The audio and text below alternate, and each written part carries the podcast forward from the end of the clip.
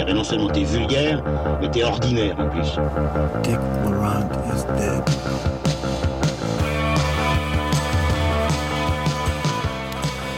Bonjour, bonsoir à toutes et à toutes, chères auditrices et chers auditeurs, et bienvenue dans Transmission, la table ronde cinéphile qui fait le grand écart entre cinéma d'auteur et pop culture.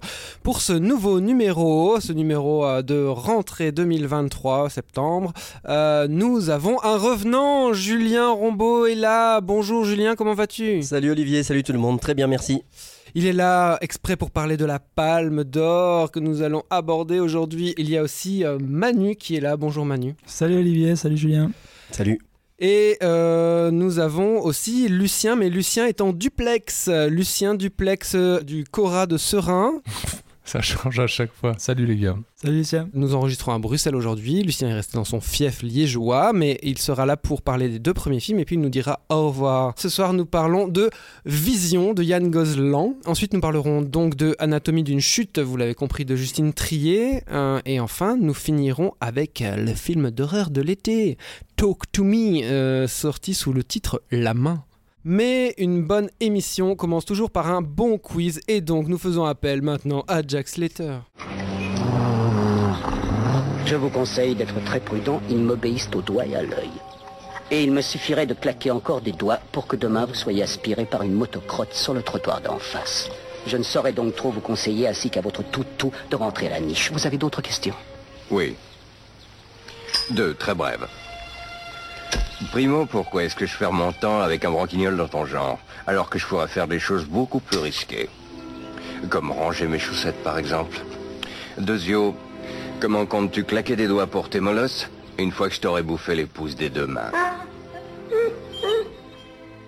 Ah, le miracle de cette VF. Donc, un quiz consacré au film de procès, bien sûr. Euh, C'était assez évident. Donc, euh, voilà, le premier qui dit objection, votre honneur, à la main. Première question. Dans quel film de 1992 Tom Cruise appelle-t-il Jack Nicholson à la barre? Objection, votre honneur. Des hommes d'honneur. Des hommes d'honneur, un film de. Mike Nichols, je sais même plus. Non, mais je te donne quand même le point. C'est un film de Rob Reiner qui est adapté Ah d'une ouais, Rob pièce Reiner, de. juste. Aaron Sorkin. ouais. Ouais, ça je me souviens. ouais. Un point pour Lucien. Deuxième question. Complétez ma phrase. En 1997, la chaîne Showtime diffuse pour la première fois un remake télé de 12 hommes en colère réalisé Objection, objection votre honneur par le grand William Franklin. par... Très bien, un point pour Manu. Et euh, voilà, nous sommes tous très tristes de la disparition du grand Billy. Troisième question. Quelle affaire ont en commun Georges Méliès, Yves Boisset et Roman Polanski? Alors là? Les mots sont pas choisis au hasard. Quelle affaire? Ah bah ouais. Objection, votre honneur. L'affaire Dreyfus. Ah, c'est un point partout. Un point pour Bien Julien, sûr. un point pour Manu, un point pour euh, Lucien. Dernière question. Pour vous départager donc, il y a deux ans, nous consacrions une émission spéciale à la série Small Axe de Steve McQueen, dont le premier épisode se déroulait en grande partie dans un tribunal. Quel en était le titre? Alors, le titre, c'était le nom, du bar. Ouais, en Euh, effet. Euh, Ma- mangrove. Objection votre honneur, Objection, votre honneur. Ah non, c'est Manu sur le Oh film non, Ouais, si, c'est si, c'est salaud. lui, c'est lui, c'est lui. C'est un vol, on appelle Ah ça bah, un non, vol. non, objection votre honneur, non, non. Donc Manu, tu as le droit de faire les relances. Allez, on va tout de suite enchaîner avec un extrait du trailer de Vision. Commandant de bord, nous courrier depuis deux ans. C'est bien ça? Mhm. Toi, comment tu vas? Je suis bien contente d'être sur Terre un peu. Vous dormez correctement en escale? Oui. Left fuel cut off, confirm. Vous récupérez facilement C49. Correct. Oui, j'adore ce style de vie. Depuis la dernière fois, des événements importants dans votre vie personnelle Non. Bonjour, restez. Elle est rentrée dans ta vie à 20 ans, elle a tout ravagé, et elle a foutu le camp. Je sais pas comment font les gens. Pour oublier La plupart mettent tout dans des tiroirs à souvenirs et ils ferment à clé. C'est donc le nouveau long métrage coécrit et réalisé par Yann Gozlan, cinéaste français dont nous avions plutôt apprécié le précédent effort, Boîte Noire, sorti en 2021, un film qui avait d'ailleurs dépassé le million d'entrées France, ce qui était plutôt une bonne nouvelle, et lui a sans doute permis d'embrayer assez vite sur ce Vision. Et justement, d'ailleurs, ces deux films ne dialoguent-ils pas un peu ensemble dans le choix du genre et dans, la- dans leur décorum, notamment Olivier? Bah oui, tout à fait Manu. Retour à la fois au polar, au thriller et aussi dans le milieu de l'aviation, car Vision met en scène le personnage personnage d'Estelle, pilote de ligne qui cherche à avoir un enfant avec son mari Guillaume, avec qui elle vit dans une villa sur la côte d'Azur. Mais un jour, elle recroise Anna, une artiste avec laquelle elle a consumé une histoire passionnelle une dizaine d'années auparavant. Cette rencontre va tout à coup dérégler le quotidien ultra contrôlé d'Estelle. Donc le scénario, je l'ai dit, est coécrit par Yann Gozlan avec aussi Michel Fessler, Aurélie Valla, Jean-Baptiste Delafont et la participation d'Audrey Diwan, la réalisatrice de l'événement. Estelle est interprétée par Diane Kruger, son mari par Mathieu Kassovitz, Anna par Marta Nieto qui était vue dans le Madré de Rodrigo Sorogoyen et notons enfin que la très belle image du film est signée Antoine Sagné. C'est euh, Manu qui commence sur le film de Yann Gozlan. Manu, qu'as-tu pensé de ce film?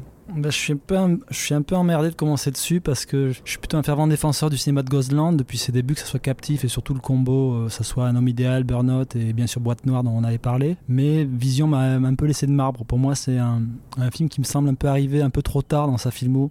C'est un exercice de style assez virtuose, mais qui sonne un peu comme une redite de choses déjà vues auparavant dans, dans son cinéma, en reprenant notamment certains éléments des motifs de certains de ses précédents films, euh, l'univers de l'aviation effectivement emprunté à Boîte Noire, mais aussi toute la partie de l'enquête où Kruger reconstitue le trajet de son ami au moyen du son, le décorum du littoral qui était à peu près le même que celui d'un homme idéal et qui me semble ici beaucoup moins intégré de manière organique au sein de la, construction même du récit. Cet aspect désincarné, peut-être pas désincarné, mais plutôt froid du, du, film tient aussi, je pense, à la construction même du récit qui fait qu'on est face à un personnage qui, d'une certaine manière, est assez passif, et en tout cas qui fait du, surplace et qui se découvre au final comme un simple spectateur de, sa propre histoire. Donc voilà, je, c'est peut-être aussi un, genre, on est beaucoup moins proche du thriller comme auparavant dans, dans son cinéma, on est plus proche d'un film d'atmosphère en fait, et je suis peut-être assez moins client de ça en fait. Julien? Ben, J'abonde un petit peu avec Manu. C'est un film que, effectivement, euh, plastiquement et visuellement, j'ai trouvé assez magnifique. Après, pour, ne pas répéter, j'ai deux problèmes principaux. Le premier, qui est vraiment de l'ordre du cinéma, c'est que j'ai trouvé le scénario parfois inutilement alambiqué et donc confus. Il nous met dans des, pistes pour ne pas forcément euh, nous donner les solutions. Comment dire ça? Bah, Tout simplement, effectivement, tu le dis, il y a des installations à des moments avec des personnages qui reviennent de manière récurrente et qui n'auront aucun aboutissement, accomplissement dans le récit. Elle est régulièrement confrontée à une bande de motards qu'elle voit au loin.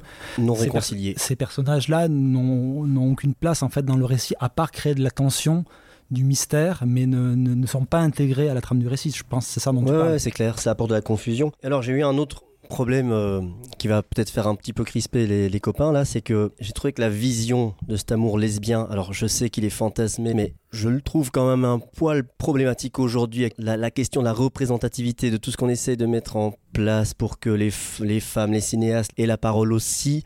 Ce couple-là qui est absolument euh, parfait, où rien ne dépasse, où elles sont sublimement gaulées, etc. Alors je, voilà, je répète, c'est le fantasme du réalisateur, mais j'ai vraiment vu le, le, la vision éculée et masculine d'un mec sur deux femmes euh, qui, qui, qui, pour moi n'est absolument jamais véritable et vraisemblable. Ouais, mais bon alors là, ça a plus à voir avec des débats de société de représentation que réellement avec le, film en tant que tel. Je pense pas que le, film porte un propos dessus. Bah, après c'est ce que je dis, ça, ça, sort du cinéma en tant que tel, hein, et c'est plutôt sur le, effectivement des choix politiques et des choix de représentation actuelle. C'est clair que ça n'a rien à voir avec le, film en lui-même. Bah, ça fait partie intégrante de, l'écriture, donc ça, fait partie du cinéma aussi. Maintenant, je suis très d'accord avec, euh, plus ou moins tout ce que vous venez de dire, y compris l'intervention de, de, Julien sur le côté caricatural de la représentation d'une passion lesbienne dans le film. Et, je pense que le film est caricatural. Euh, quasiment sur tous ces aspects. Je pense qu'il est surtout très référencé, c'est pas forcément qu'il est caricatural, c'est un film qui emprunte beaucoup, tu vois, autant un cinéma anglo-saxon qu'on situera du côté d'Hitchcock. Oui, caricatural, ça sonne tout de suite euh, péjoratif. Stéréotypé peut-être peut-être moins, mais enfin, je veux dire, euh, ça fait en effet référence à des figures qui sont extrêmement marquées. Et donc euh, voilà, maintenant je, vous rejoins sur, sur plus ou moins tout ce que vous avez dit, sur les, les, qualités formel euh, du film, plastique principal, peut-être plus même encore que, formel, je vais dire, mais euh, je pense que le, le, film pêche vraiment dans son écriture, en effet, avec des scènes parfaitement inutiles, une, écriture extrêmement alambiquée qui apporte peut-être le trouble sur, euh, sur le premier tiers du film et puis à un moment qui tourne rapidement en rond. Des dialogues qui sont quand même vraiment très très compliqués et, donc les acteurs sont pas bons mais en même temps c'est difficile de faire autrement. Enfin, avec des, avec des dialogues aussi. Euh... Oh, je suis pas d'accord parce qu'il il arrive quand même à créer des scènes. Par exemple, la rencontre à l'aéroport, je la trouve en termes de, de, scénographie, ça fonctionne très bien tout de suite, tu vois. Ouais, ouais, euh, le, le, le, souci, le souci c'est quand tout d'un coup, par le verbe, entre guillemets, on t'amène par le verbe leur histoire passée, etc. Là, c'est un peu avec des gros sabots, alors que pour le coup, tout le film, même si j'ai beaucoup de réserves sur le film, c'est quand même un film qui avance tout du long que par sa narration visuelle. Non, non, bien sûr, il y, a des très belles scènes. Euh, je disais juste peut-être que la, réussite plastique du film est encore plus grande que sa réussite formelle, dans le sens où je pense quand même qu'à certains moments, on a des scènes qui dans leur mise en scène sont un, peu lourdaudes. Euh, j'ai un exemple précis en tête sur un moment où on voit euh, qu'elle appelle un certain nombre de fois euh, son, son amante. Son amante euh, on, a, on a vraiment dans la foulée, elle, elle rejette euh, l'appel de son mari. Enfin, ce, ce, genre de mise en place fonctionne, mais je ne sais pas si, si aujourd'hui on peut considérer ça comme une grande manière de cinéma d'amener une, une, problématique entre personnages de cette façon-là. Je rejoins Lucien sur ce qu'il dit. Effectivement, il y a du verbe et les dialogues sont parfois compliqués. C'est pour ça qu'il a, je crois, cette sensation du jeu qui n'est pas toujours bon, quoi. Le coup, euh, Diane Kruger, surtout le côté physique, fonctionne très bien. Le côté euh, nerveux, euh, dans la maîtrise permanente, etc., ça colle très bien entre l'actrice et son personnage. En fait, sur vraiment sur la physicalité des, acteurs, j'y crois régulièrement. C'est vraiment dès qu'il y a du dialogue à, à, sortir, qui est très écrit, là, là, pour moi, ça marche plus. Ouais, je te rejoins. Diane Kruger, pour moi, elle euh, démérite pas. Je trouve que euh, elle, tient bien le film, qui tient en effet tout sur ses épaules. Après, je pense que Manu a pointé une bonne chose tout à l'heure, c'est que le personnage est vachement passif. Sans doute que le, point de vue euh, adopté pour raconter ce film n'est pas le bon. Au début du film, le film personnellement me séduit plutôt, et puis mon intérêt s'étiole de manière diffuse mais irrémédiable. Et je pense que ça quand même beaucoup à, voir avec la mise en scène et l'écriture. Malheureusement, j'ai l'impression que Gozlan, il a du mal à, faire fonctionner son truc, à cerner ses enjeux. Par exemple, tout ce qui est euh, autour de la jalousie euh, de, Diane Kruger à l'égard de Amira Kazar, ça va quand même précipiter le dernier mouvement du film. Et j'y crois pas en fait à cette jalousie. Pour moi, c'est pas assez moteur. Et je trouve que aussi tout ce qui est mis en place sur le personnage de Diane Kruger au début, notamment son côté contrôle fric et tout, finalement, narrativement, c'est pas c'est pas très moteur. Ça donne ça donne pas grand chose. Il y a pas beaucoup de troubles en fait qui, qui de ça. Il n'y a pas beaucoup de pertes de, moyens, il n'y a pas beaucoup de. ça ne, gonfle pas le récit, quoi. Ça ne l'amplifie pas. Après, je trouve qu'il y a des choses qui de temps en temps dans la mise en scène fonctionne. Je trouve notamment que la, scène dans la boîte euh, à, Tokyo fonctionne plutôt bien parce que enfin on a un peu ce trouble de double identité, enfin pas de, double identité mais de, vertige psychologique qui, fonctionne un petit peu et c'est bien monté, c'est bien rythmé. Il y a quelque chose qui fonctionne au niveau des costumes aussi. Qui, enfin voilà, je trouve qu'il y, a de temps en temps le film fonctionne, mais euh, après toutes ces ces espèces de, problèmes narratifs font qu'on aboutit à la fin à une espèce de truc complètement what the fuck, complètement capillotracté, avec, c'est vrai, un beau setup. C'est vrai que le film a, une belle tenue visuelle, c'est bien là en plus de l'avoir resserré sur peu de personnages, peu de, peu de décors, mais euh, à la fin, ça, achève de précipiter le film quand même dans un truc qui tient absolument pas debout et qui confine quand même un peu au ridicule. quoi. Ridicule, je, dirais pas, moi. Après, le souci, c'est que quand je parlais de désincarné, c'est qu'effectivement, en fait, le nœud dramatique qui se, qui se tisse entre les personnages, en fait, tu ne le ressens jamais. Le, le personnage, typiquement, de Mathieu Kassovitz, du mari, devrait être beaucoup plus tragique en fait au final vu ce que, ce que révèle le film à, la toute fin. Donc c'est des choses qui ne prennent pas un ancrage dramatique, qui sont juste des, des motifs et des sortes de pirouettes à la fin de, de, scénario et je pense que c'est ça qui fait que à un moment tu, restes un petit peu sur ta fin et tu rentres rarement dans le film à part admirer sa plastique, son travail notamment aussi sur le gigantisme, toute la dimension architecturale aussi de, la maison, de, la composition des cadres. C'est quelque chose que tu vois assez rarement dans le cinéma français en termes d'une telle tenue, d'une facture technique. Mais le problème, c'est que pour moi, c'est un film qui arrive beaucoup trop tard dans sa filmo. Pour moi, c'est un film un petit peu d'exercice de style très cinéphile que j'attendrais plus de la part d'un plus jeune réalisateur que d'un gars qui a déjà enquillé quatre films. Quoi. Now, if any of you sons of bitches Got anything else to say? Now's the fucking time!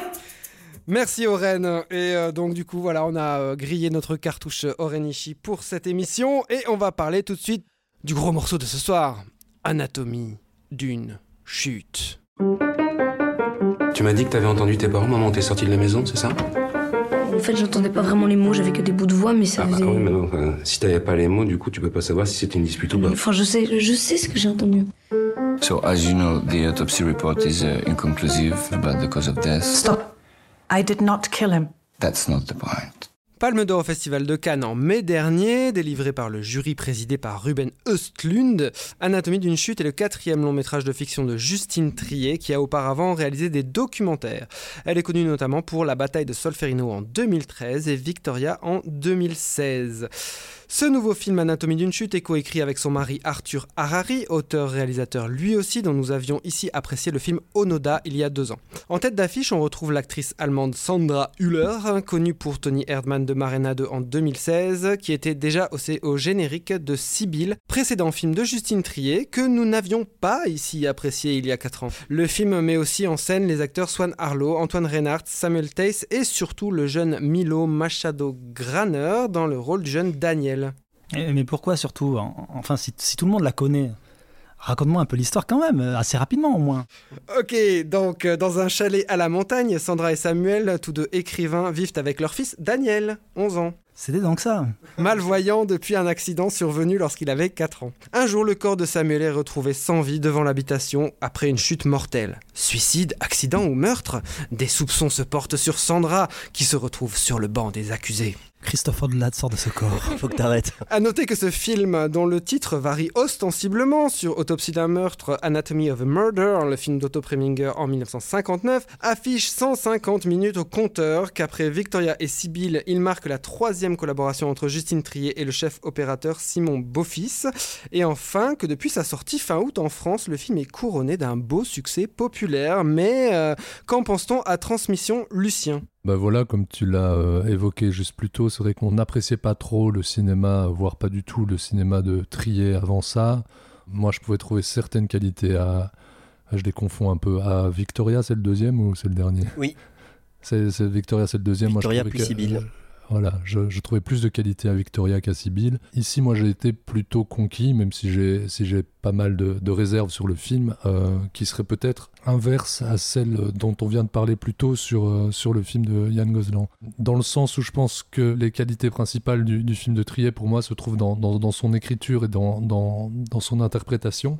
Là où peut-être la mise en scène ne fait que suivre ces deux choses-là.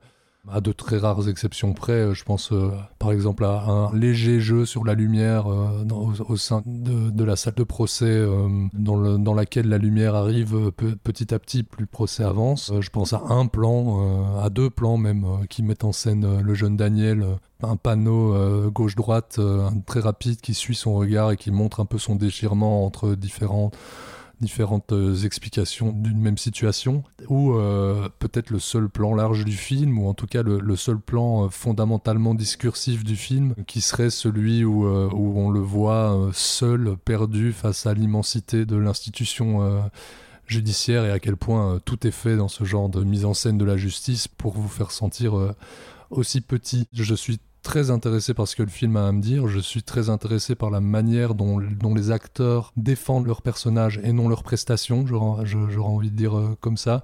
Ce qui est peut-être une explication de leur, génie dans le film. Mais je peux pas m'empêcher d'imaginer, voilà, sur, sur des films qui font de la parole un acte, ou en tout cas dont l'unique acte est la parole, je vais dire, je peux pas m'empêcher de voilà euh, le, film euh, il fait très clairement référence. Je peux pas m'empêcher d'imaginer euh, Preminger ou Fincher pour ne citer que ces deux-là plus virtuoses avec une mise en scène qui colle peut-être plus à ce que moi j'attends du cinéma mais c'est très personnel. Une mise en scène peut-être plus dynamique plus discursive plus tenue. Enfin bon voilà appelons ça comme on veut. Là où, où Trier ne fait que se mettre au service de ces personnages et, et de ses acteurs. C'est peut-être le souci justement à part les acteurs effectivement qui sont tous excellent, je pense, à mon sens, en particulier Sandra Hüller ou Swan Arlo. C'est peut-être pour moi la seule chose en fait que je retiens du film. Tant pour moi tout le reste en fait est dénué de toute tension dramatique. C'est un film sans suspense qui avance de manière très attendue. Tu as plutôt l'impression pour moi de voir une thèse plutôt qu'un film. Et j'ai surtout un souci avec la construction scénaristique du, du film et la manière assez caricaturale en fait avec laquelle Trier met en scène tout le travail de la justice, de la police, une sorte de facilité scénaristique pour te permettre de te positionner de manière assez confortable aux côtés de Sandra Hüller, dont tu ne questionnes jamais la culpabilité. Pour moi, il y a, vraiment. Pardon, mais tu la, tu la, tu la, tu la questionnes quand même, sa culpabilité, Je ne la questionne jamais. Oui, moi, moi assez peu aussi, je suis d'accord avec c'est Manu. le, le gros souci du film. C'est un, c'est un film. Notamment avec c'est la scène pivot de l'enregistrement qui arrive et le. Mais et non, parce que, son- parce que, parce son- que, son mari. parce que justement, toute cette scène pivot, qui est la, la scène où tu vois, entre guillemets, Ouais. le, le contre-champ ou la construction sonore, y a une scène très bien écrite en qui tant est bien telle. écrite, mais qui est démonstrative. Moi, je, Oui, vois de la, je vois de la démonstration, je vois de l'écriture scénaristique. Alors, heureusement, il, elle a des acteurs hyper doués qui portent le truc, mais euh, pour moi, je ne questionne jamais sa culpabilité. Et pour moi, c'est un gros souci parce qu'à aucun moment, il y a de malaise, il y a de tension, ou, à un moment, ça viendrait me questionner en tant que spectateur sur mon point de vue. Là, je trouve, elle déroule un peu sa thèse sur la justice, sur la justice, sur, sur ce type de faits divers, de crimes qu'on impute à une femme, etc. Et pour moi, même si c'est assez enlevé parce que les acteurs font passer la pilule, je trouve ça en fait démonstratif. Là où moi j'attends que le cinéma me questionne. C'est un film qui ne me questionne jamais. Il ne fait qu'enfoncer des portes ouvertes sur des sujets sur lesquels je suis complètement d'accord en termes de, société, mais en termes de cinéma, ça me produit assez peu d'effet en fait. Oui, il y a un, côté un brin démonstratif et de, et de thèse, je suis d'accord avec toi. En même temps, sur, euh, comme l'a évoqué Lucien, la machine à broyer, le fait que, que l'histoire finalement privée devienne une histoire publique et que finalement le, lin- le linge sale se lave euh, devant tout le monde, etc. Comment comment t'es dépossédé de ton histoire? Je trouve quand même qu'effectivement il y a des choses très intéressantes dans, dans le discours et dans ce que raconte le film. Oui, en fait, je, je suis partagé parce que je suis d'accord avec Manu dans le- dans- sur le côté démonstratif, intellectuellement démonstratif, je vais dire, euh, du scénario, même si, à nouveau, je trouve que ce qu'il m'amène est, est- est malin, ça m'intéresse. Je trouve que la manière dont c'est amené, c'est un peu démonstratif. Ouais. Et en même temps, je suis pas tout à fait d'accord sur le côté. euh, j'ai pas l'impression qu'ils servent un discours euh, tout cuit. La scène de fin, on va peut-être pas la spoiler, mais je la trouve relativement ouverte. Ça pose des questions. Enfin voilà, le- le- je pense que le film aurait aussi pu s'appeler euh, Anatomie d'un couple, Anatomie de la parole, Anatomie d'un appareil judiciaire, Anatomie de la vérité. Enfin, on aurait pu lui trouver plein de, de titres différents qui auraient tous eu une lecture intéressante dans le film. Ouais, pour moi, les clés sont assez facilement données. Il y a peu d'ambiguïté sur, euh, sur la chose. Pour moi, ça m'a rappelé un, un autre succès français euh, de l'année dernière qui était La Nuit du 12. Et Hmm. qui, pour moi, alors, l'avantage peut-être d'Anatomie d'une chute, c'est je pense que c'est jamais verbalisé complètement. C'est plus dans la construction scénaristique de faire de tous les policiers, de la justice, des, caricatures d'eux-mêmes, ce qui fait que ça te positionne tout de suite d'un côté C'était l'échec- plus lourd dans le film de Dominique Moll. D'un Dominique Moll, le fait de vraiment d'assonner les, les notions de féminicide, ça faisait que c'était un discours qui était plaqué au-dessus du film au lieu de te le faire ressentir. Et moi, c'est le souci que j'ai là aussi, c'est-à-dire c'est que c'est pas la construction scénaristique du, du film qui m'amène à me questionner et vraiment me dire est-ce que mon regard est le bon, etc. Dans la manière dont je regarde cette situation, est-ce qu'elle est la bonne? Non, tout est prémâché pour moi. Et je pense qu'une partie du succès, à mon avis, du film repose sur ce côté aussi très très confortable du film, dans le positionnement qu'il impose au spectateur. Avant de peut-être passer la, parole à, à Oli qui n'a pas encore parlé, c'est parce que tu parles de la nuit du 12 et il y a un truc qui m'a marqué. Il y a, dans la nuit du 12 euh, un, chat qui est témoin du meurtre et qui est un peu le, seul au fil du film à, connaître euh, la vérité. Ici, il y a quand même un personnage de chien qui est un observateur et, et je trouve qu'il y a un travail intéressant sur ce, ce personnage. Le chien, c'est littéralement un personnage parce qu'on peut euh, presque en, en questionner le parti pris. Enfin, il y, a- il y a vraiment un truc assez Après, intéressant là-dessus. Pour moi, c'est pas tenu Et- le problème. Le problème, c'est qu'il y a plein de pistes que le film euh, déploie et qui sont rarement tenues. Mais on va peut-être laisser la parole à Olivier sur ça. No- Notamment l'empoisonnement du chien qui est un petit peu. que je, je trouve aussi peu vraisemblable dans la façon dont c'est amené, mais bon. C'est très peu vraisemblable, mais ça, ça, ça fonctionne. Le côté énigmatique de ce, de ce chien rappelle aussi comment la justice, d'une certaine manière, est, subjective aussi et peut, et jouir de plusieurs vérités, euh, voire ne pas avoir conscience de, la sienne propre. Et je pense que le plan de fin euh, rajoute ça, parce qu'en fait, euh, moi, comme Manu, j'ai jamais de suspicion sur la, culpabilité du personnage de Sandra Hüller. Par contre, la fin, elle m'ouvre quand même des questions que j'avais pas au début. Enfin voilà, donc il y, a- quand même, c'est peut-être un peu moins linéaire que ce que veut bien le dire Manu, à mon sens. Manu a dit aussi que c'était euh, très attendu. Dans, dans le sens très attendu, ça voudrait, ça pourrait vouloir dire un peu ennuyeux. Moi, je trouve que c'est bien une des qualités du film, c'est que je le trouve pas ennuyeux. Je veux dire, il m'a embarqué et euh, je suis, j'y- suis resté euh, jusque pendant ces deux je heures pense et que demie ça quand tient même. plus par son rythme et son montage. Oui, oui. chose. Et donc voilà, donc il y a quelque chose dans le rythme qui fonctionne, il y a quelque chose dans le montage qui fonctionne. Maintenant, malheureusement, c'est un peu la seule bonne critique que j'ai à faire à l'égard de ce film. Non, mais là où je suis un peu choqué, c'est que, notamment dans la presse, on entend et on revoit beaucoup ce, ce, ce, ce mot de maîtriser. Et je trouve que c'est pas du tout, alors, un film maîtrisé. Ah ouais, non, pas du tout le même. non. Je trouve que le film est confus, déjà un peu dans ce qu'il raconte, même si, en effet, le discours sur euh, la machine judiciaire et la quête impossible de vérité reste le truc qui est vraiment euh, prégnant, mais euh, il y a quand même plein d'autres trucs qui sont là, euh, genre euh, est-ce que c'est l'histoire d'un gamin qui se réconcilie avec sa mère? Est-ce que c'est l'histoire d'un écrivain qui se fait bouffer par sa femme? Et alors il y a aussi... D'anciens amants. Est-ce que il y a aussi cette histoire de qui ne fonctionne absolument pas de love interest entre Swan Arlo et Sandra Hüller qui est complètement out of the blue dans le film et qui ralentit systématiquement le film. Et donc déjà je trouve que le film est hétérogène au niveau de son discours. Et alors je, je suis désolé ça c'est c'est très personnel et ça ne veut pas ça ne vaut pas grand chose comme argument mais le film est quand même d'une laideur abyssale enfin je veux dire le C'est- film est, c'est très délirant. laid et C'est euh, délirant. Tous les plans intérieurs, je les trouve très très laids. La lumière. Mais il y a même des moments où je me demandais s'ils avaient engagé un pointeur, quoi, parce que vraiment, il y a- il y a- il y a... Et en plus, le, donc dans sa mise en scène, admettons, admettons elle veuille, elle veuille faire un film laid. Soit, on s'en fout. Mais euh, après, en image, même dans son découpage, au début, elle fait des espèces de recadrage, de zoom, de changement de définition de la caméra qui sont dans un premier temps du film justifiés puisque ce sont des euh, caméras de surveillance, des caméras des policiers, les caméras des journalistes, etc. Non, et des- au ça, fur ça et à ça mesure du ça temps, commence beaucoup plus tôt. hein. au fur et à mesure du temps, tu as des recadrages qui sont atroces, tu as des zooms qui sont dégueulasses. Enfin, je, je suis désolé, mais le film, moi, m'a heurté l'œil vraiment très souvent et ça Non, me sort constamment du film.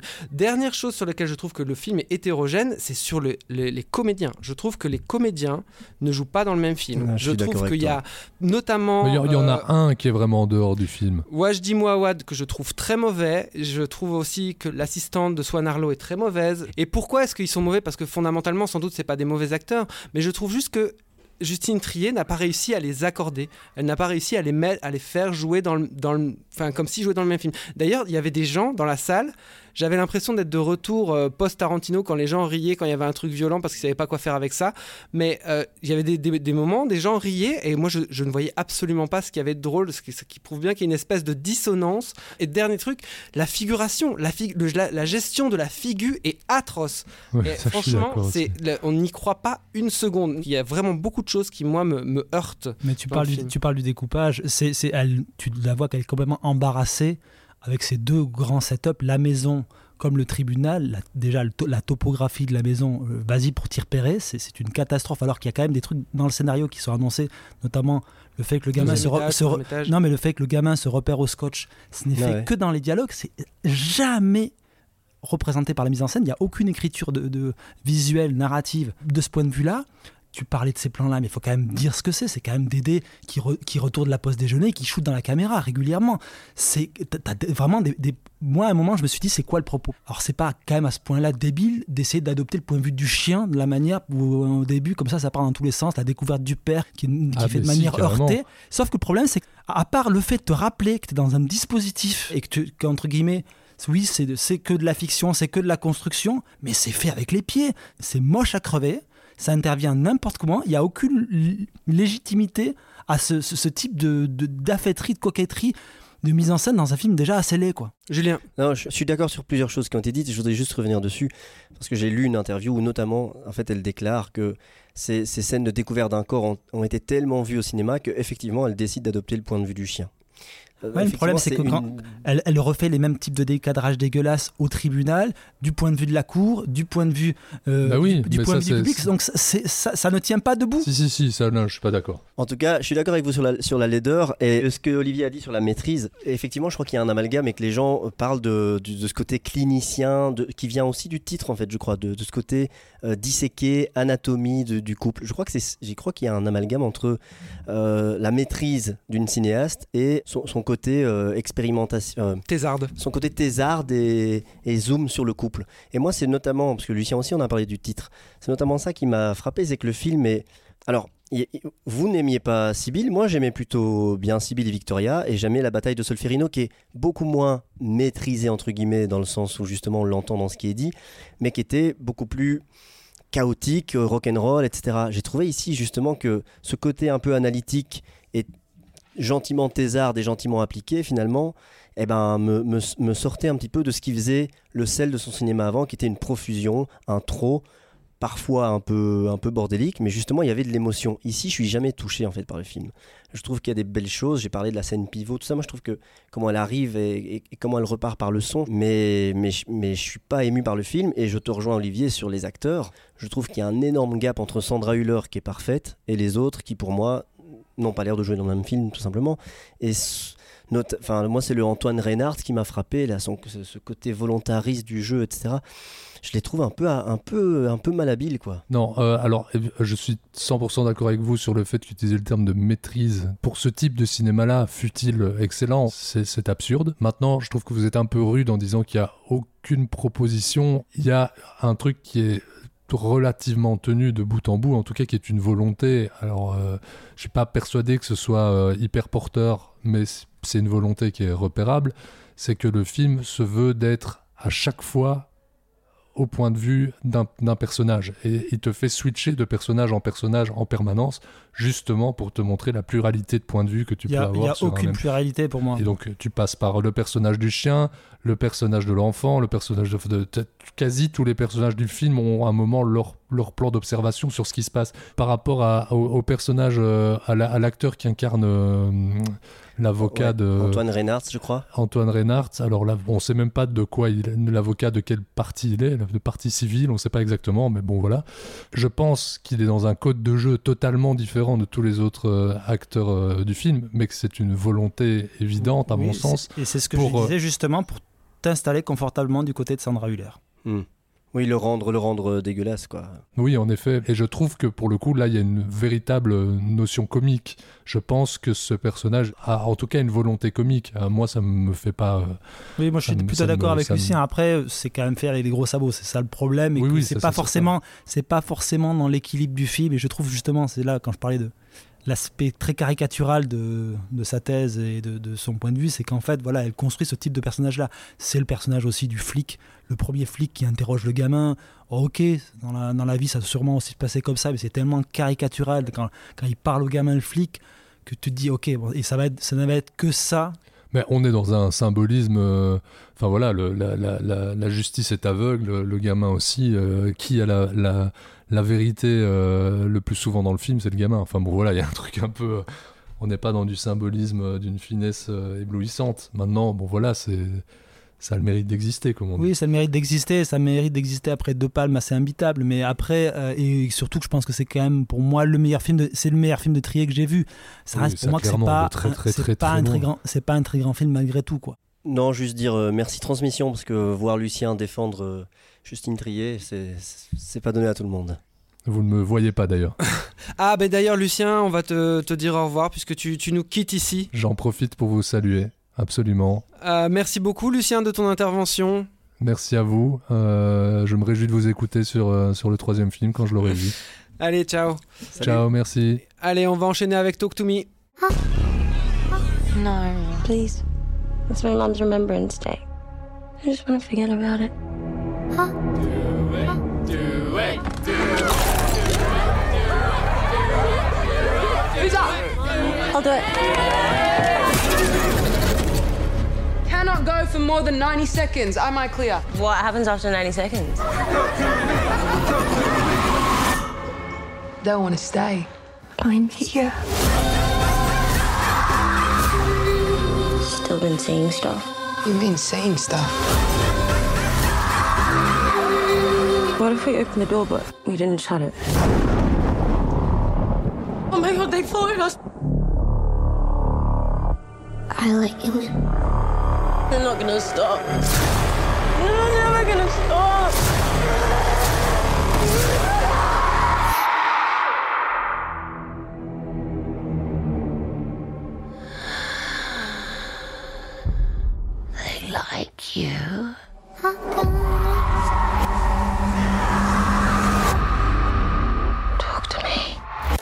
Sorti en 2022 en Australie, Talk to Me est un film horrifique, acheté un peu partout depuis et distribué à l'international par les petits malins Day24 qui ont acheté le film suite à une réception dithyrambique au festival de Sundance. Les réalisateurs Danny et Michael Philippou sont australiens et se sont fait connaître grâce à leur chaîne YouTube créée en 2013 et nommée Raka Raka. La chaîne propose majoritairement des fictions courtes sur une veine de comédie horrifique. Talk to Me est leur premier long métrage qu'ils réalisent à deux et dont le scénario est signé Danny Philippou et Bill Hinsman. Oui, enfin bon, euh, Talk to Me, ça m'a pas trop fait marrer perso. Hein. Bah oui, pour leur premier euh, long métrage de fiction, les frères Philippou laissent complètement de côté la veine comique pour signer un film qui se veut 100% euh, foutre les pétoches. Mia, 17 ans, est particulièrement mal dans sa peau depuis la mort de sa maman survenue deux ans auparavant. De ce fait, elle habite la plupart du temps chez sa copine Jade, qui vit avec sa mère et son petit frère Riley. Mais dans ce bled australien, le truc cool dans les soirées, c'est d'entrer en contact avec le monde des morts grâce à une mystérieuse main un peu en ou je sais pas quoi, qui permet aux âmes errantes de rentrer en possession d'un corps humain pour une poignée de secondes. Tout se complique quand la mère de Mia semble vouloir rentrer en communication avec elle la mère de Mia qui est morte donc. Euh, le rôle de Mia est tenu par Sophie Wilde et, euh, et à notre grand bonheur, on retrouve au casting l'actrice australienne Miranda Otto, 20 ans après avoir tenu le rôle d'Eowyn dans la trilogie Le Seigneur des Anneaux de Peter Jackson. Julien, qu'as-tu pensé de ce film? Bon, euh, je dois avouer que j'y allais sans vraiment savoir trop à quoi m'attendre. C'est pas vraiment le genre de film que je vais voir, mais plutôt une bonne surprise pour moi. Notamment par son entrée, son, ses premières scènes très immersives. Euh, ça y va, franc du collier, ça, ça y va à fond, c'est très efficace. Euh, Est-ce que tu peux décrire vite fait la première scène? Bah, c'est une, ouais, une scène importante parce que elle va revenir en plus plus tard. Enfin, un personnage va revenir plus tard. Oui, on est plongé tout de suite dans une fête australienne. Euh, la musique bat son plein et euh, on sent qu'il se passe dans une chambre euh, quelque chose de pas très net. C'est un personnage qui est possédé ou, ou, en tout cas qui est aux prises avec des démons qui n'ont pas l'air très cool. Et son frère le sort de là pour essayer de l'aider.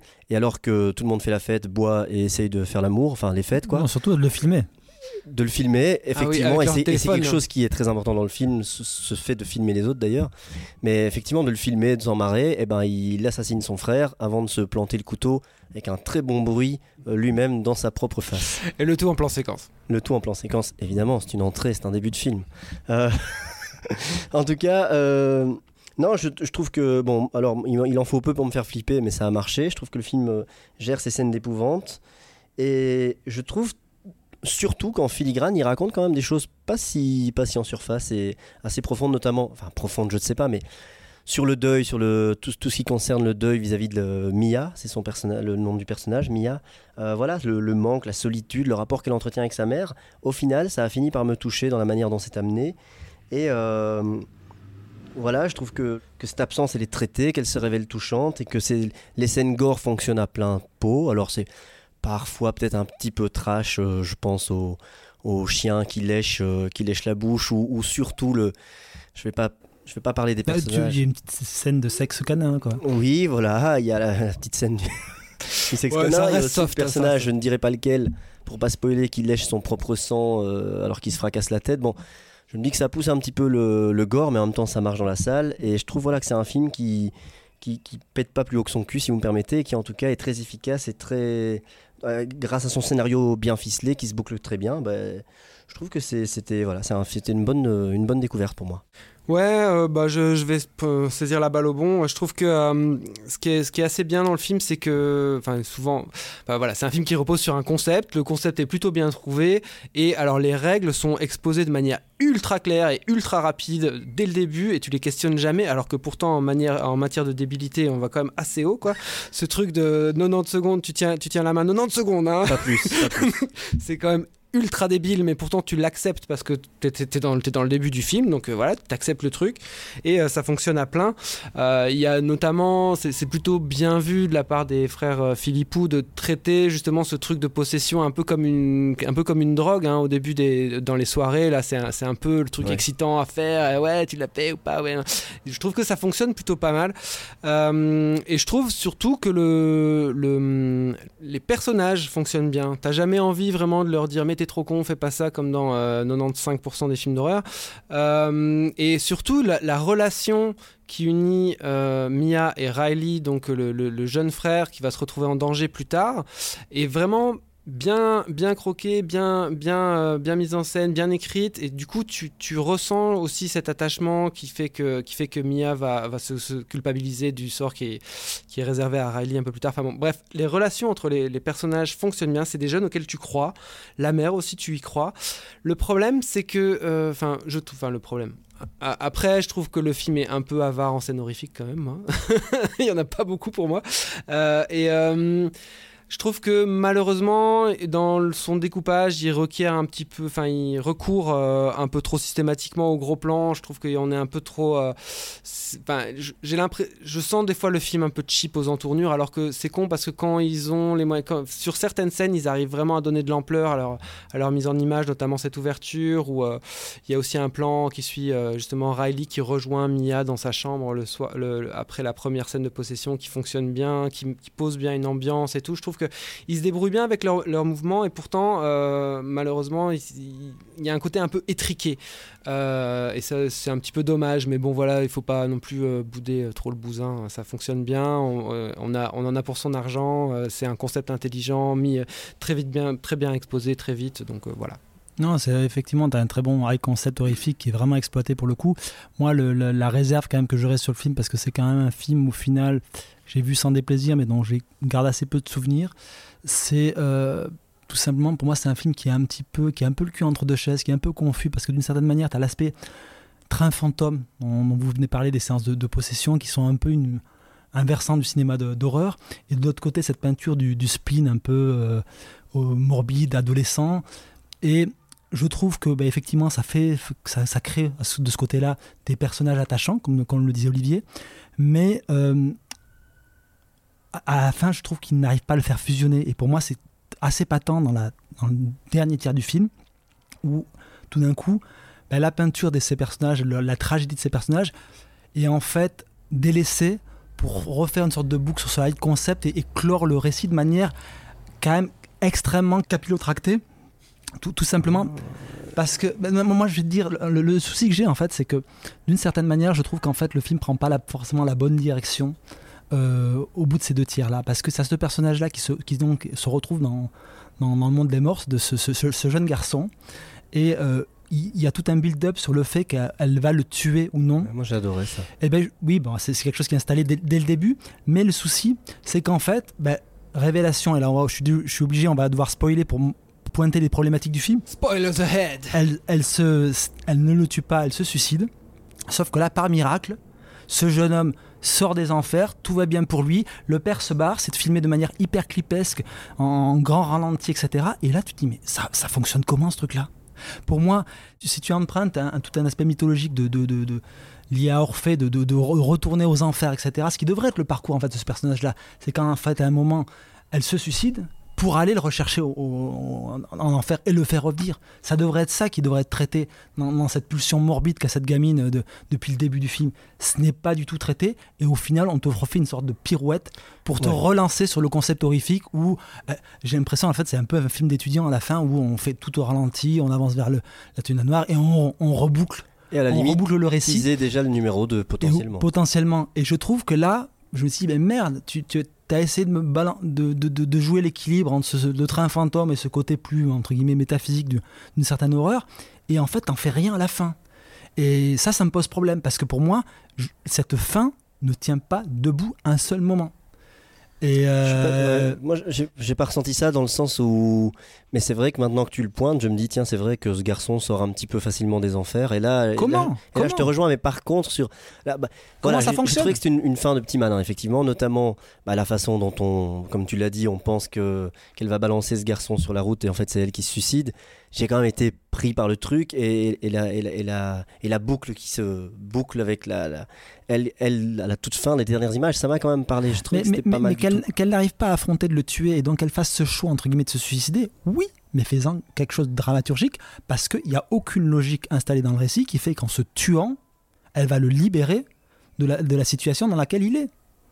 ça, ça n'a jamais été installé et je vois pas comment ça pourrait fonctionner dans le film. Ouais, c'est vrai que euh, maintenant que tu le pointes, c'est vrai que j'ai trouvé cette fin relativement, dé- re- relativement décevante parce que je me suis, en tout cas, je me suis fait la réflexion que, mais tiens, leur truc, ça, ça marche pas vraiment quoi. Si jamais tu vas questionner un peu aux entournures, ouais, mais pourquoi ci, pourquoi ça, c'est vrai que ça tient, ça tient pas la route. Et même physiquement, sur le côté de Riley, c'est vrai qu'il il passe de bah, l'enfer physique à un jeune garçon revigoré. Mais sur, sur le côté mélancolique dont tu parlais, parce que tu l'as pointé quand j'expliquais le début, j'étais assez positivement surpris par tout le discours autour de, bah, du, tu sais, Always Connected et Always Alone, donc ce côté euh, euh, de performance, de- d'addiction au frisson, avec tous ces gamins qui passent leur temps à se filmer, qui passent leur temps à se regarder par rapport aux écrans, alors que objectivement des gens vont très mal ou passent des très mauvais moments.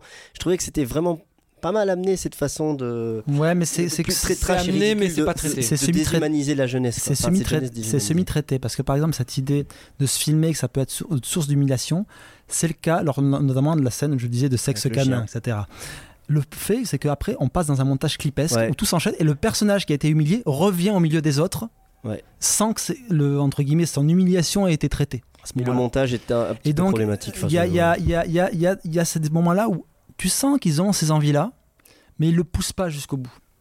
Ils, reviennent sur un aspect un peu confortable de, bah de, de, ce high concept qui est très chouette hein, pour le coup. Moi, ça faisait longtemps que j'avais pas vu un high concept horrifique.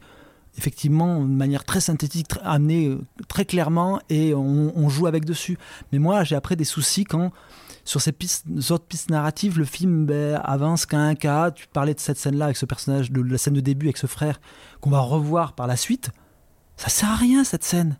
Le, le personnage leur dit. Bah si, on- stru- structurellement, ça sert à, à, à, à simplement leur dire, bah, à leur dire, bah non, ça, ça sert à vous dire. Si. euh, Ouais, c'est vrai que ça relie les, les, Bah les- oui, le bout du scénario, Oui, mais, qu'est-ce que c'est déceptif. Ouais, non, mais après, ce qui se passe dans le bus est déceptif. Oui.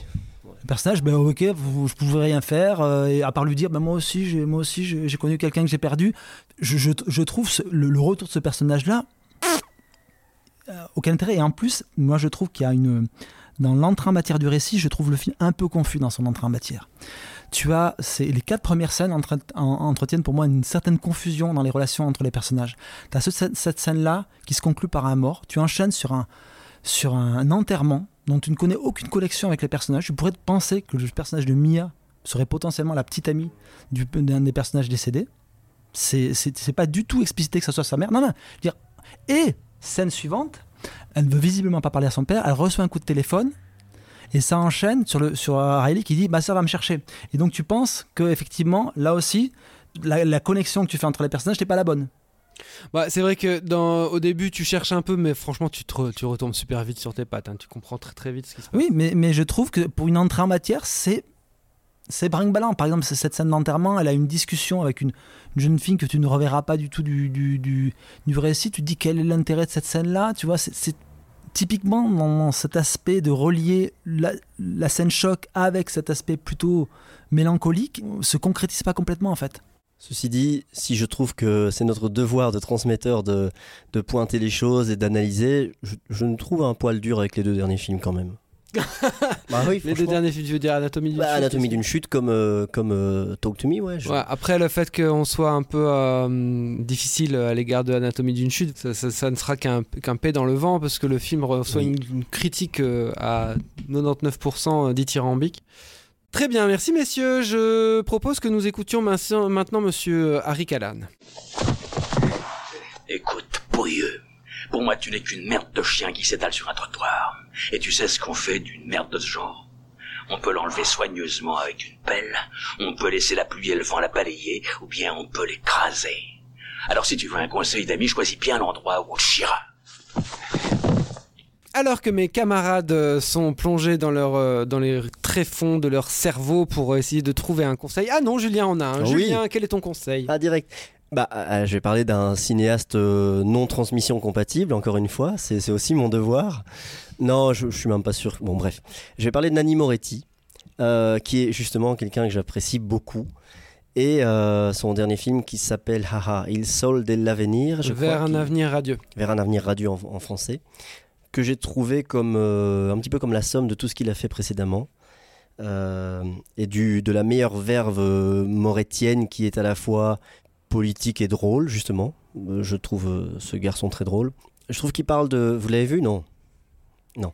Euh, je trouve qu'il parle de la, de la fin du communisme, de la fin d'un certain type de cinéma, de la fin d'un couple, justement. On, pourrait les mettre en quelconque parallèle avec Justine Trier, de la fin d'un couple et de cet homme qui vieillit et qui ne comprend pas non plus comment, comment les choses évoluent. Il y a notamment une scène très drôle où euh, il rencontre Netflix pour son prochain film qui, à part lui répéter qu'ils sont vus dans 190 pays, euh, ils n'ont pas grand-chose comme argument à lui, dire, sauf qu'il manque d'une scène what the fuck euh, dans son scénario, qu'il faudrait un petit peu plus de péripéties. Mais voilà, en tout cas, ce gap qu'il y a entre un certain type de cinéma qui défend, notamment le néo-réalisme italien, et puis tout, tout, ce qui est son cinéma à lui, et le cinéma qui évolue. Et je le trouve voilà, je trouve que c'est des films souvent qui n'ont l'air de rien. Euh, c'est pas un grand plasticien, mais sur ce que ça raconte, il me touche toujours très fort. Je ne sais pas s'il sera toujours à l'affiche le temps que, que, le podcast sorte. Il est quand même là depuis, depuis déjà 5-6 semaines, mais en VOD. Il solde l'avenir vers un avenir radieux. Et donc c'est la veine euh, autofiction de Nanni Moretti et pas celle purement fictionnelle. Et c'est beaucoup mieux comme ça. Je ah, moi je trouve que la autofiction Danny Moretti est la pire. C'est celle, de... Ah. c'est celle pour moi où il monte tout son aspect vieux con. Euh, Alors, vieux con, mais non, mais il joue complètement avec son image là dans, dans, dans ce film. Moi j'ai, un souvenir assez horrible de, journal intime où à un moment il convoque un, critique de cinéma parce que il, il, a fait un éloge du film de euh, Harry Potter de Killer de Don McNaughton et euh, il, lui fait peser dessus toute l'obscénité de la représentation de la violence au cinéma. Il le refait exactement ici. Ouais, mais je veux dire, pour moi, c'est des discours d'arrière-garde. En plus, en parlant de ce film-là, franchement, si tu voulais dénoncer la violence au cinéma, tu prenais un autre film que Henry Portrait d'un serial killer pour lui taper dessus. C'est que pour moi, il est, il est, il est, vraiment pour moi dans des marottes et pour moi j'aime beaucoup La Chambre du Fils, d'autres ces films de fiction. Ah, t'appelles pas ok ces films d'autofiction, journal intime, je trouve, c'est vraiment des films de, vieux monsieur. Je croyais que tu mettais euh, La Chambre du Fils dans ses autofictions, puisque je, crois qu'il y est touché quelque part par, par l'histoire. Mais par contre, ce que je voulais dire une dernière chose là-dessus, oui, euh, je disais que c'était la meilleure pour moi, dans le sens où j'ai vu Trépiani il y a 2-3 ans, et que j'ai trouvé plutôt raté. Et là, on sent que ça part de lui, tout simplement. Mais chacun son avis, n'est-ce pas? Mais Manu, quel est ton conseil? Ben Moi, c'est un conseil qui a un vague lien avec la Palme d'Or de cette année, puisque c'est un documentaire, du moins qui a été diffusé à la, télévision, qui n'est pas sorti en salle, qui s'appelle Commissariat central de Moscou Lévi Boucault et qui a servi d'inspiration au film euh, d'Arnaud Desplechin, Roubaix et Lumière, dont je crois Olivier avait parlé, et euh, qui a dans un de ses, rôles principaux l'avocat du film de, de Justine Trier, donc Antoine Reynard. Et euh, pour moi, c'est un film, c'est un, docu extrêmement intéressant, tout simplement parce que il est vraiment à mettre en parallèle avec le film de Desplechin et de voir comment toutes les scènes de, commissariat, d'interrogatoire sont les choix, les choix du documentaire, d'épure, etc., par moments nécessités par les conditions de tournage, sont souvent bien plus payantes que le, découpage en, lui-même de ces, mêmes euh, interrogatoires dans le film de Desplechin. Et pour moi, vraiment, c'est vraiment un cas d'école qui devrait être enseigné, entre guillemets, de mettre en parallèle ces deux films-là, de voir comment des actrices aussi s'emparent de personnages de fiction qui ont été largement documentés.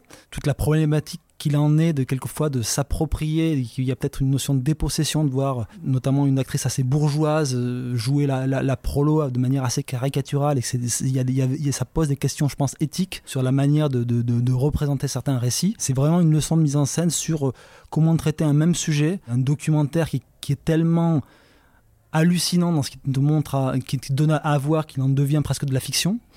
Et, là où de la fiction, tout d'un coup, n'arrive jamais à te faire croire à son statut de fiction. Très bien, merci euh, Manu. Et il est visible où ça, ce film? Il est visible euh, sur euh, YouTube, je pense, parce que tout simplement, il y a des soucis, typiquement, je pense, liés de, à l'affaire judiciaire dont, traite le, documentaire. Donc je ne pense pas qu'il existe d'offres légales. Il est peut-être encore diffusé peut-être sur Arte Vidéo qui peut-être le reprend. Mais voilà, je vous conseille vivement et surtout à le, voir en parallèle avec le film de, de Desplechin. Très bien, merci Manu. Alors, euh, Je vais euh, finir en disant qu'il y a beaucoup de cinéma japonais à voir à Bruxelles euh, ces temps-ci, puisqu'il y a une rétrospective Imamura à la Cinémathèque encore jusque début novembre. Donc euh, vous pourrez voir, je pense que les premiers films de sa filmo ont déjà été diffusés, mais que vous pourrez encore voir plutôt la fin de la filmo encore tout le long du mois d'octobre. Et jusque début octobre, il y a quatre films de Shinya Tsukamoto à flager, donc qui sont parmi, ses, parmi ses plus fameux, en tout cas ceux qui l'ont fait connaître de ce côté-ci. Euh, du globe. Voilà, et puis euh, petit mot sur le syndrome des amours passés de Raphaël Balboni et Anne Siro.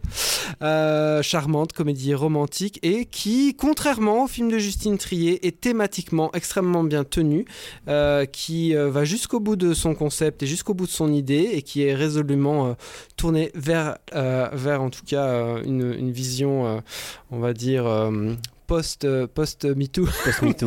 non non non, c'est pas vraiment post MeToo, mais bon en tout cas une, une version une vision un peu plus euh, plurielle de de, de l'amour et de, et de comment faire famille, voilà. Et euh, avec un excellent excellent excellent Lazare Gousseau, le film est volontiers très drôle, voilà.